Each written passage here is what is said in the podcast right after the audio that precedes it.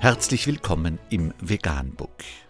Wir liefern aktuelle Informationen und Beiträge zu den Themen Veganismus, Tier- und Menschenrechte, Klima- und Umweltschutz.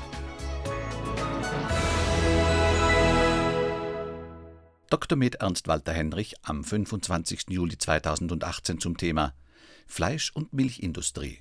So werden die Kälbchen zu Tode gestreichelt. Ein weiteres Video über die unglaubliche Brutalität gegenüber Kälbchen im Schlachthaus. Eines von zigtausenden dieser Art. Die Fakten Schlachtarbeiter unfähig und unwillig. Politik unwillig. Bagatellbußen bei Verstößen. Quälereien seit Jahrzehnten bekannt und nichts ändert sich. Warum kann und wird sich daran nichts ändern?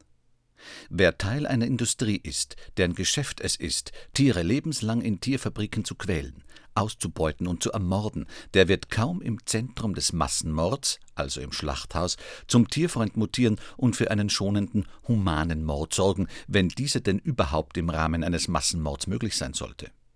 Die logische Konsequenz ist nun einmal, dass die Tiere, wenn sie Glück haben, von Anfang an bis zu ihrem Ende als gefühllose Sache behandelt werden, mit der man gefühllos ohne jede Empathie umgeht.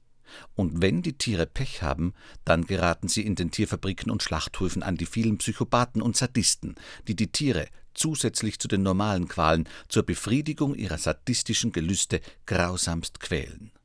Die unzähligen Filmbeweise im Internet zeigen diese Abgründe des menschlichen Sadismus nur allzu eindeutig. Am schlimmsten sind aber die vielen Konsumenten von Tierprodukten, die genau wissen, was sie den Tieren antun, die Barbarei aber trotzdem finanzieren. Manchmal muss man tapfer sein, um die Welt in all ihrer Verdorbenheit zu lieben.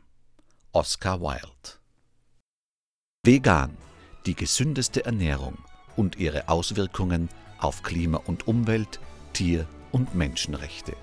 Mehr unter www.provegan.info.